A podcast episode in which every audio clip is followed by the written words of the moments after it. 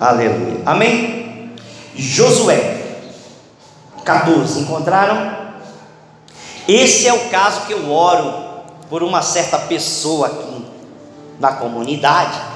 Já devo estar orando por ela há uns três anos, com essa expressão, né? Vamos lá. Eu estou usando uma versão que ela é muito parecida com os termos no original. Então, não estranhe não, tá? Vamos lá. Josué 14 a partir do 1. Isso, pois, é o que os filhos de Israel herdaram em terra de Canaã. Que lhes repartiram Eleazar, o sacerdote, Josué ben Num, quer dizer, Josué filho de Num, e as cabeças das casas paternas das tribos dos filhos de Israel Tal como o dispôs Yahvé na mão de Josué, a herdade se deu por sorteio às nove tribos e meia, além do Jordão. Aos levitas não lhes deu parte entre eles, porque os filhos de José haviam constituído duas tribos, Manassés e Efraim, e não lhes foi dada parte da terra aos levitas, senão só cidades onde habitar com pastarias separadas para o seu gado, tal como Yahvé havia ordenado a Moisés. Assim fizeram os filhos de Israel e repartiram a terra. O, e os filhos de Judá acudiram a Josué em Gilgal, e Caleb, bem Jefoné, Caleb, filho de Jefoné, o querezeu, lhe disse: Tu sabes o que Yahvé disse a Moisés, varão de Deus, a respeito de mim e de ti em Cades Barné. Eu tinha 40 anos quando Moisés, escravo de Iavé, enviou-me desde Cades Barné reconhecer a terra e lhe informei segundo o que havia em meu coração. Porém, meus irmãos, os que haviam subido comigo, fizeram desfalecer o coração do povo, embora eu segui obedientemente a Iavé, meu Deus. Naquele dia, Moisés jurou, dizendo: A terra que há pisado teu pé será uma herança para ti e teus filhos para sempre, porquanto seguiste obedientemente, obedientemente a Yahvé, meu Deus. E agora Yahvé me fará, me ha feito viver, como ele disse, estes 45 anos, desde que Yahvé falou essa palavra a Moisés. Quando Israel foi encaminhado pelo deserto, e agora, ei aqui hoje, já tenho 85 anos. Ainda que Moisés me enviou, qual era então a minha força? Tal é minha força agora para a guerra, tanto para sair como para entrar. Agora, pois, dá-me esta região montanhosa da qual falou Yahvé naquele dia porque tu mesmo ouviste aquele dia que os anaquins estavam ali, assim como cidades grandes e fortes, fortes. Quizá Yahvé esteja comigo e eu possa expulsá-los, tal como Yahvé falou. Então Josué o abençoou e deu Hebron por herdade a Caleb, filho de Jefoné. Portanto, Hebron chegou a ser herança de Caleb, filho de Jefoné, Quenezeu, até este dia, ou seja, até o dia que foi escrito o livro, né? Porque seguiu obedientemente a Yahvé, Deus de Israel. Porém, o nome de Hebron era antes Kiriat Arba, cidade principal dos Anaquins, e a terra repousou da guerra. Vocês sabem, os Anaquins eram os filhos dos gigantes. Os Anaquins eram os filhos dos gigantes. Então eram homens de alta estatura além de ser alta estatura, construíram grandes muralhas.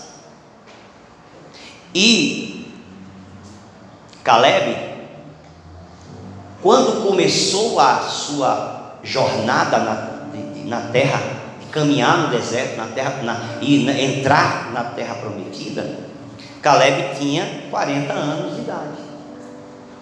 Então ele passou 45 anos da sua vida guerreando a espada.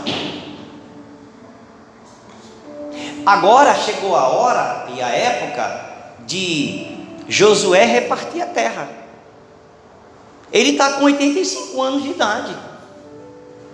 Nenhum de nós aqui, nem a nossa anciã mais velha tem essa idade. Francisquinha tem 10 anos menos. 11 anos menos, mas contando com o tempo que vai fazer 75 daqui a pouco, 10 anos menos.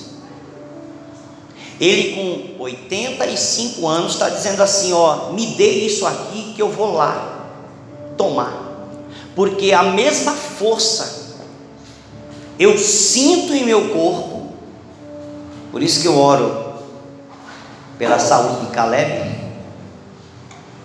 a saúde de Caleb esteja no corpo de certa pessoa, porque ele diz: Eu sinto esta força a mesma força que eu tinha com 40 anos, eu sinto agora com 85.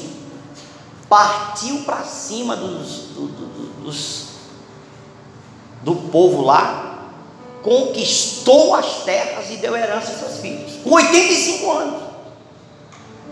Aí nós vamos para uma outra pessoa que tem mais de 80 anos também, na Bíblia. Vamos para Lucas capítulo 2. Agora é uma mulher. Vimos um homem vamos ver uma mulher. O nome dessa pessoa, Ana. Ana. Né? Nós não vamos demorar, não. Só vou falar isso aqui, nós vamos orar. Tá? Que o nosso papel hoje aqui é interceder por vocês. Lucas capítulo 2, a partir do versículo 26.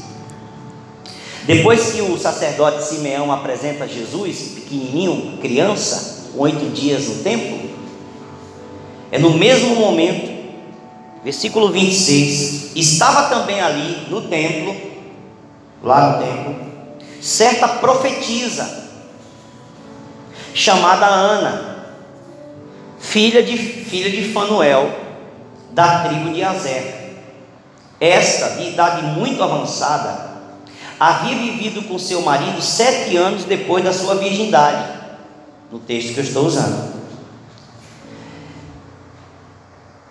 Ela se casou. Eu me recordei esses dias de uma nossa amiga, irmã em Cristo, que também trabalha com a gente, da Naira. Foi para o Rio de Janeiro, se casou e o marido faleceu. Voltou. Né? E ficou pouco tempo casado. Diz, então me lembrei algo bem, bem, bem, bem é, fresco na minha memória. Ela viveu com o marido sete anos. O marido morreu. Ela era nova. A mulher daquela época casava com 13, 14, no máximo 15. Não casava com 20, né? casava cedo. Então imagina, ela era muito menina quando o marido morreu. Morou com ele, conviveu com ele só sete anos. Ela era viúva. E era viúva de até 84 anos. E não se afastava do templo. Escute: 84 anos de viuvez. Mais o sete que foi casada, mais a idade que casou.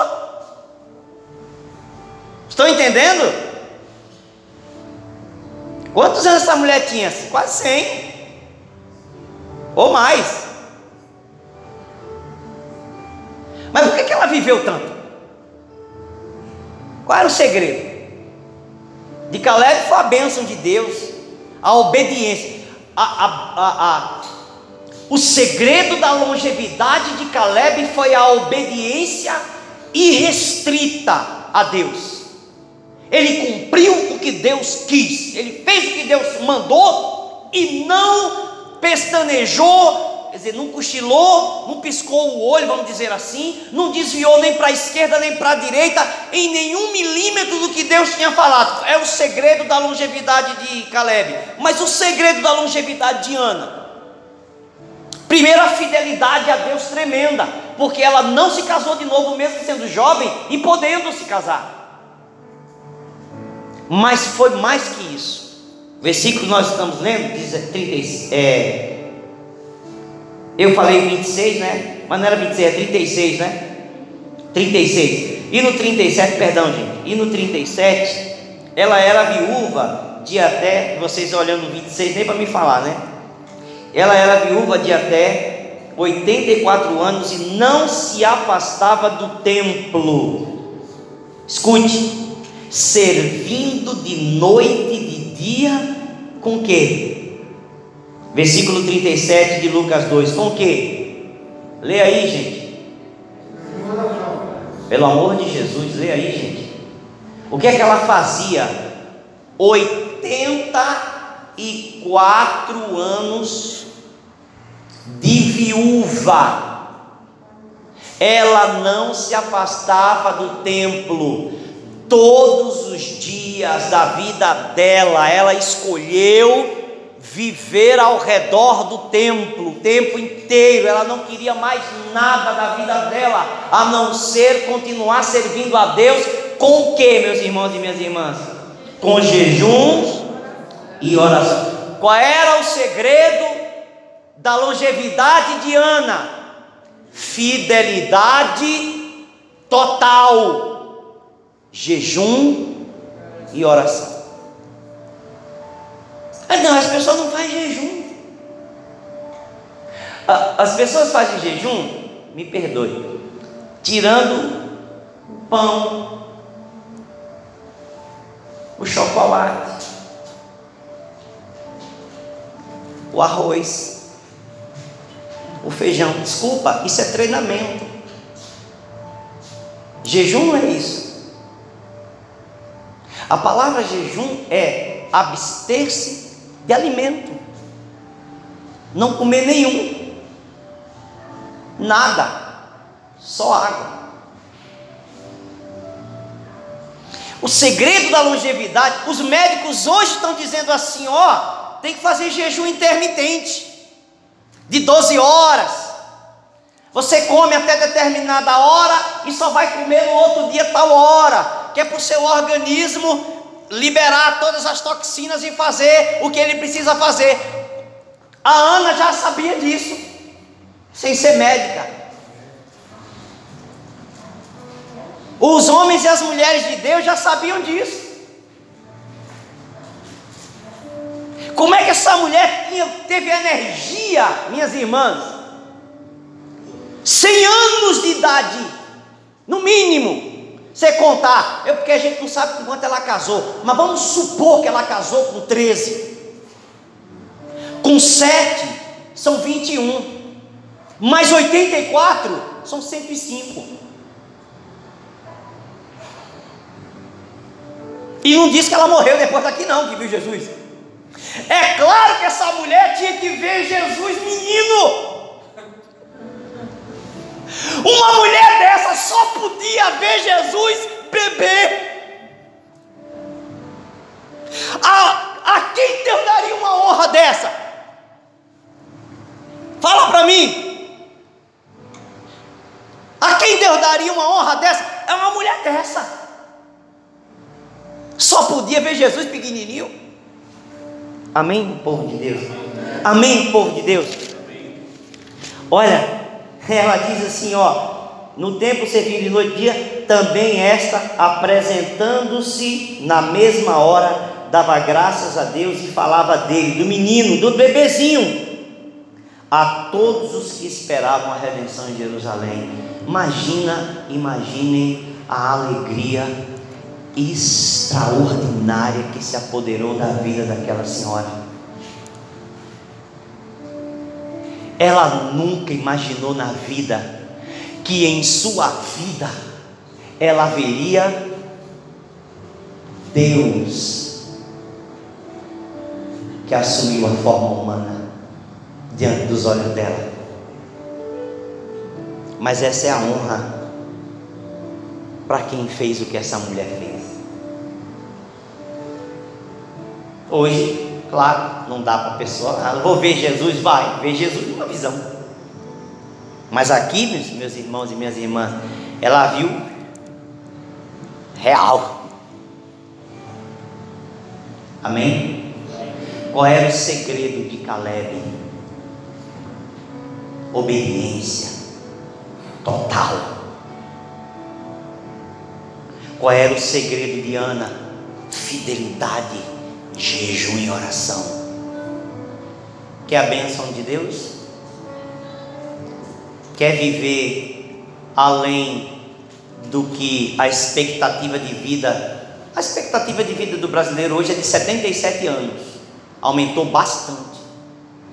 Mas quer superar? E não adianta viver 70, 80 anos morrendo, não, porque não tem sentido tem que ser como Caleb e como Ana, sim ou não? Ou não? Você não quer não? Sim. Eu, eu quero. E eu oro por isso. Eu oro por isso. Nós temos a bênção de Abraão. Abraão viveu 174 anos. Imagina se Deus dá para nós a longevidade de Abraão. Hum?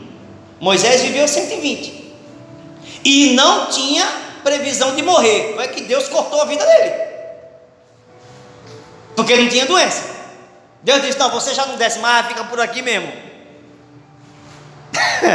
Porque Moisés não estava doente para morrer, não. Deus foi que ele cortou, falou: Ó, já chega, deixa o povo entrar na terra prometida, você fica aqui comigo. Mas não estava doente, com 120. É pedir demais. É pedir demais. Meus irmãos e minhas irmãs, não é. Agora, por que, segundo alguns profetas e segundo a nossa profeta, a bispa, por que, que esta enfermidade atacou exclusivamente, em sua maioria, as pessoas de elevada idade? Na ótica desses homens e mulheres de Deus, é porque os maiores intercessores são as pessoas mais velhas.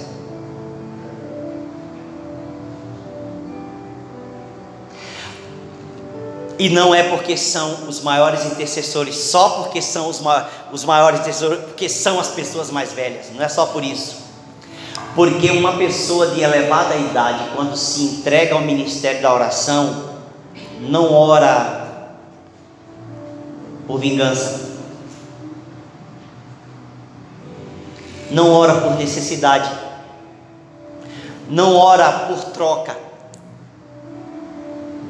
Uma pessoa em elevada idade, quando faz a oração, é uma oração tão poderosa, porque ela não tem ela não tem nada a perder. Hum? Ela não tem que barganhar nada com Deus, nem com ninguém.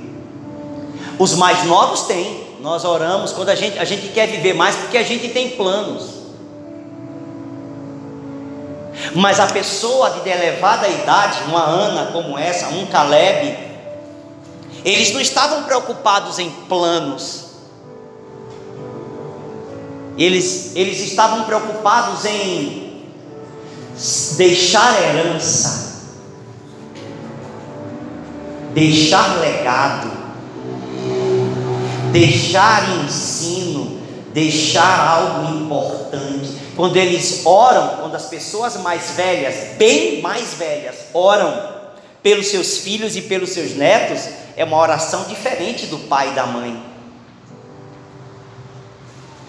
Porque às vezes o pai e a mãe estão orando por um filho para resolver o problema de um filho, mas que é para resolver também o problema dela, que é para ela não ter mais problema, para não ter trabalho. Sim ou não? Uma pessoa mais velha, de elevada idade, quando ora pelo neto, não ora por isso. Não é porque não é para não ter trabalho. Estou errado, Francisquinha? Não é para não ter, é para ter trabalho? Ah, não, porque eu não quero ter trabalho com o meu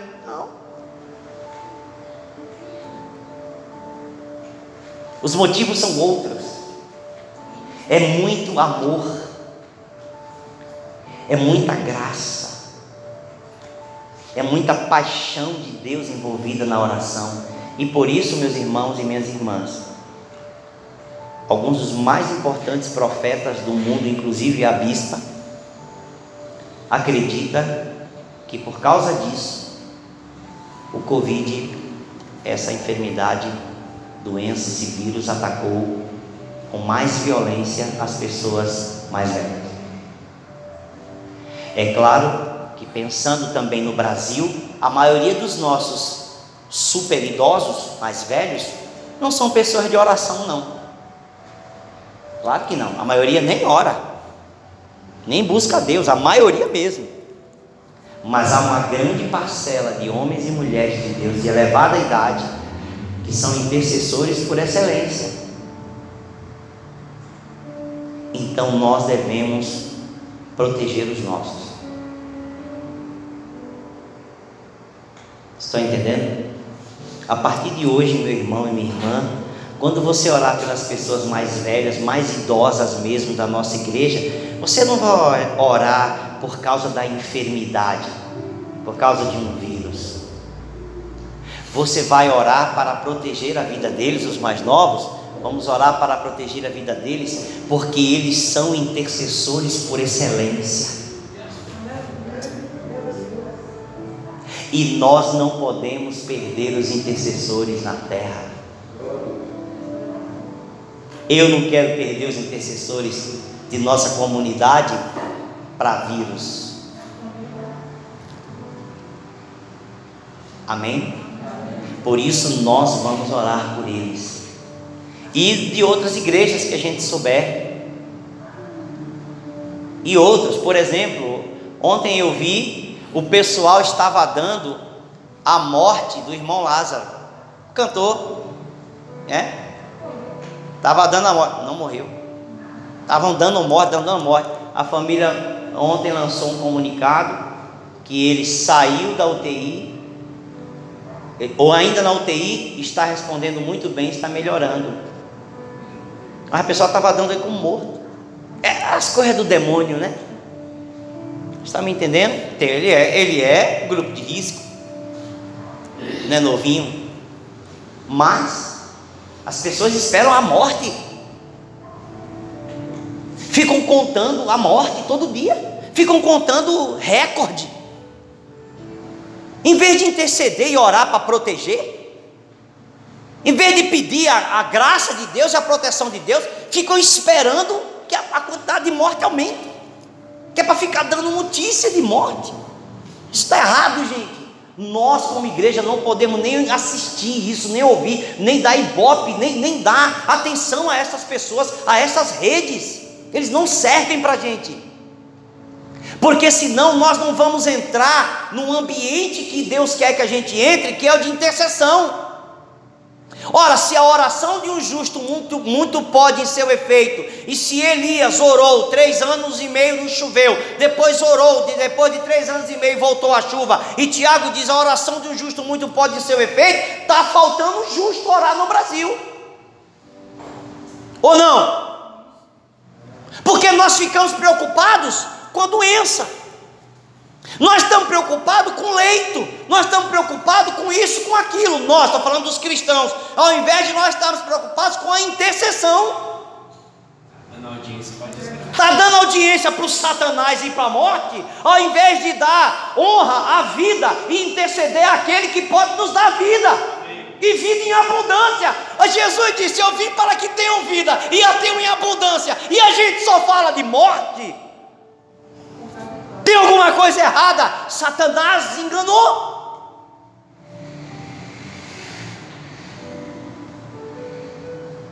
Estão entendendo? Nós temos que acordar. A igreja precisa acordar. O povo de Deus nessa nação precisa acordar. E não é ficar dizendo, ó oh, Senhor, clamamos, tem misericórdia, tem misericórdia. Não, a oração não pode ser essa. Intercessão não é isso.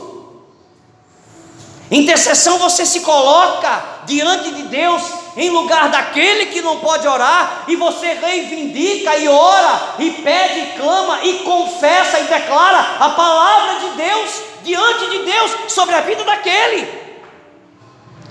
Deus não fica dizendo assim, é, é, é, você não vai ver as orações, mesmo a oração que pede misericórdia, você não vai ver a oração no salmo, o salmista dizendo, ó, oh, estou assim, estou acabado, ó, oh, fim de papo, acabou minha vida, quero morrer mesmo. O salmista não está dizendo isso, não. O salmista está dizendo: Ó, oh, eu estou mal, a coisa está ruim, etc e tal, mas eu clamo a Ti, porque o Senhor me livra da cova, porque o Senhor me coloca, me tira do charco de lodo e me põe num lugar espaçoso, porque o Senhor restaura a minha alma, porque o Senhor cura as minhas doenças.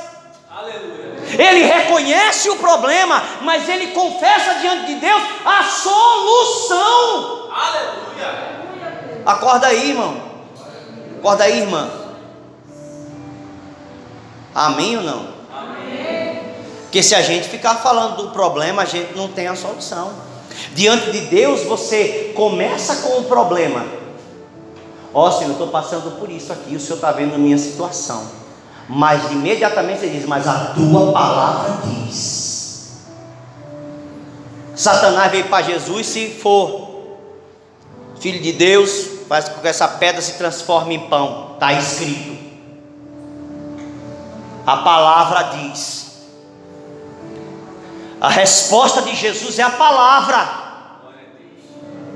A resposta da igreja em oração é a palavra.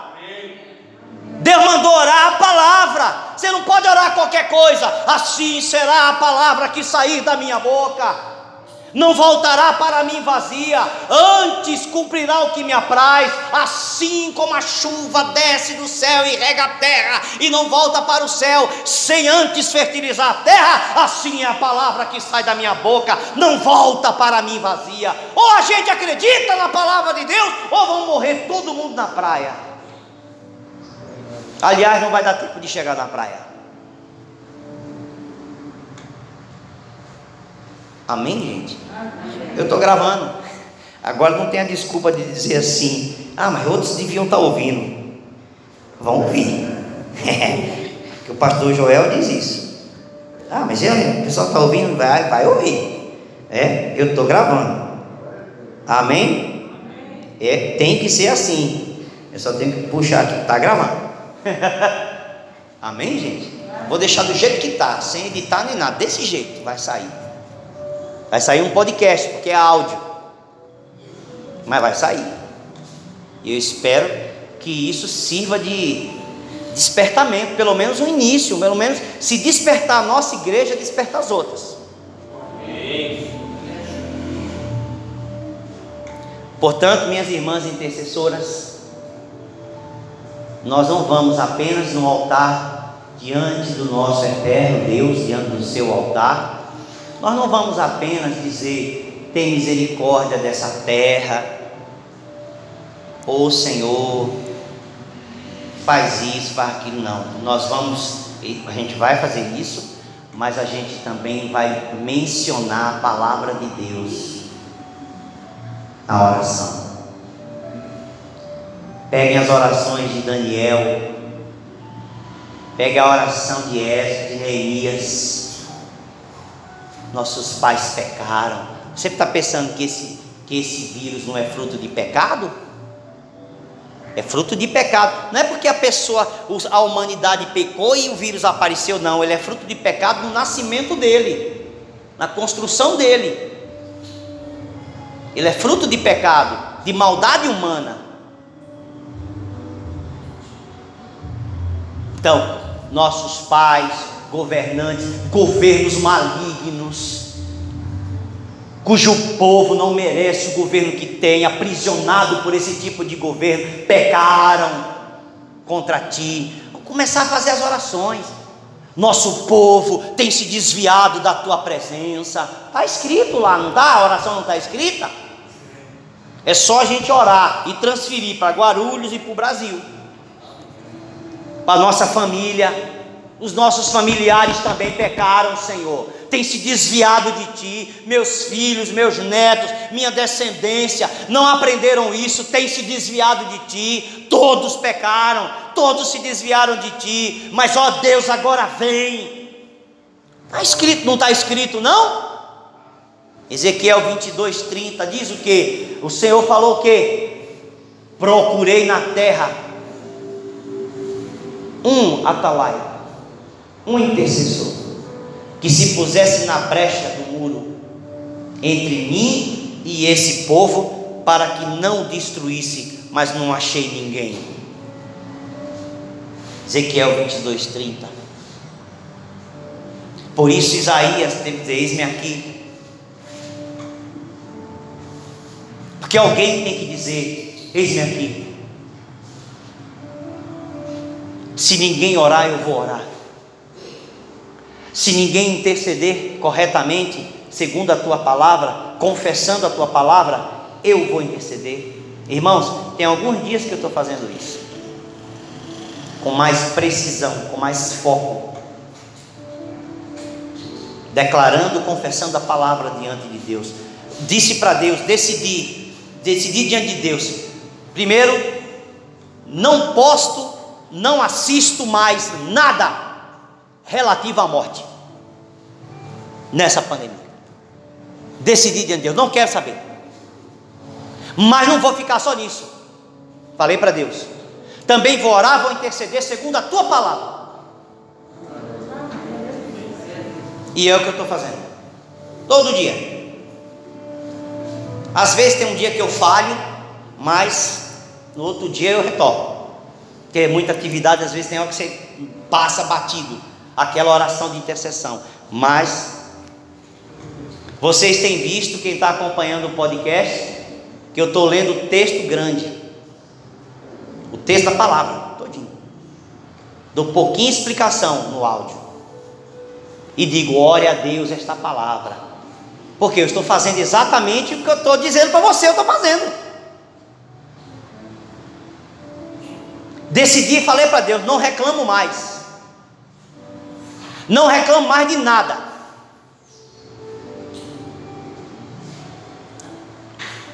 Vou orar. Porque a oração de um justo pode muito em seu efeito. Se eu estiver murmurando, eu não estou sendo justo. Se eu estiver reclamando, eu não estou em justiça. Eu não estou em justiça. Se eu estiver murmurando, eu estou em pecado. Então decidi, como eu fiz hoje aqui, a falação que eu fiz hoje aqui é parecida. Quebra a birra. Porque tem homens de birra, autoridades um com o outro com birra. Ou não tem? Ninguém é cego, ninguém é surdo, está de birra. Nosso país nunca teve assim, nesse nível. Nunca chegou nesse nível. Era, é, tinha, mas não era assim. Não prejudicava tanto. Sim ou não? Mas quebra a birra tua palavra diz: o Senhor, o Senhor move o coração do rei, então inclina o coração. Deus disse para Nabucodonosor: sabe o que é que está escrito isso aí? Um sonho que você teve? Cabra, é você vai vai pastar igual a animal, para você entender que o céu é quem reina. Aleluia. Onde vai ter que fazer isso? Onde é que vai virar jumento? Onde é que vai se converter? É a minha expressão de falar, né? Minha mãe falava assim, meu pai falava assim, e não era racismo, não, em nome de Jesus. É maneira de falar. Eu não sou racista. Amém? Amém. Tá me entendendo? Vai ter ou vira jumento pastando ou vai se converter. Porque Deus vai inclinar o coração. Vai romper o orgulho, tem que quebrar, porque a tua palavra diz que o Senhor é contra o soberbo. Não está escrito, a gente não está falando a Bíblia diante de Deus, por isso que as coisas estão assim. A igreja não está orando, gente. Sabe o que Deus fez? Logo depois, vou encerrar com essa, senão a gente não vai embora. Eu não sou a bispa, né? Achou que estava fazendo uma coisa linda. Herodes, o terceiro, o último Herodes, o de Atos. O segundo é o Herodes de Atos, dos apóstolos. Achou que estava fazendo uma coisa bonita. Prendeu Tiago, menor. O Tiago menor.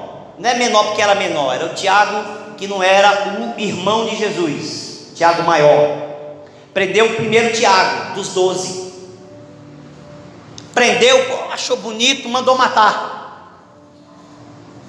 Achou que não, não aconteceu nada, Deus não fez nada. Prendeu Pedro. Deus mandou o anjo X-Men, tirar Pedro da cadeia. Beleza, Deus começou a agir. Um belo dia, se vestiu de brilhante, achando que era um Deus, e foi, e foi falar para a multidão no dia da proclamação lá, Herodes. E o povo está dizendo: nossa, quando o sol bateu na roupa, está brilhando, né? Ele fez de propósito. É um artista. Um artista. Brilhoso, sol batendo, o povo, o povo começou a dizer: parece um Deus. Olha, parece um Deus falando, é um Deus da terra. É ou não o que aconteceu em Atos 12? Morreu comido de bicho, morreu comido de bicho. Em pleno estado de endeusamento, morreu comido de bicho. Na plataforma, caiu duro. Deus não faz isso não? Está no Novo Testamento isso aí. Deus não faz isso não? Ah, porque sabe no velho que Deus fazia? Jesus já tinha vindo, Jesus ressuscitou, estava no céu e Deus matou Herodes. Com Jesus já, da nova aliança já. Amém? Ele achou que ia sair ileso? Ele achou que ia ficar livre? O Senhor o matou. Diz o texto: o Senhor o matou. Amém? E aí, antes, bem antes, os apóstolos, discípulos oravam porque foram presos pela primeira vez em Atos 3. E no início de Atos 4, soltam os, os apóstolos, Pedro e João, dão uma surra de vara, não foi de chicote, foi de vara, é a mesma coisa, chicotada, chibatada. Eles saíram dando risada, alegres, porque estavam sofrendo vitupério em nome do Senhor. Essa turma em Atos 4, no finalzinho de Atos 4, vai orar essa turma junta em oração, Atos 4,30, e diz: Olha, Senhor, o Senhor está vendo que por causa, está é, tá dentro do teu conselho, o Senhor permitiu tudo isso. Herodes, essa turma toda, Pôncio Pilato, essa turma toda, todo mundo se juntou contra os teu, o teu santo servo Jesus. Agora concede a nós, os teus filhos, teus servos, que preguemos com toda ousadia e intrepidez a tua palavra, enquanto tu estendes a mão. Atos 4:30. Enquanto tu estendes a mão para curar e para que se façam milagres e sinais e prodígios pelo nome de teu santo servo Jesus. Quando eles terminaram de orar, o lugar tremeu no terremoto. Eu quero, eu quero fazer uma pergunta para os irmãos e para as irmãs. Deus não tem poder mais não, é? Tem poder, mas não é. Deus não pode pegar pesado com o governante, não é. Quebrar, dobrar o pescoço, fazer comer capim, não faz não? mas é só se o povo de Deus orar. Porque enquanto a igreja não orar, vai fazer toda essa bagunça. Vamos ficar em pé.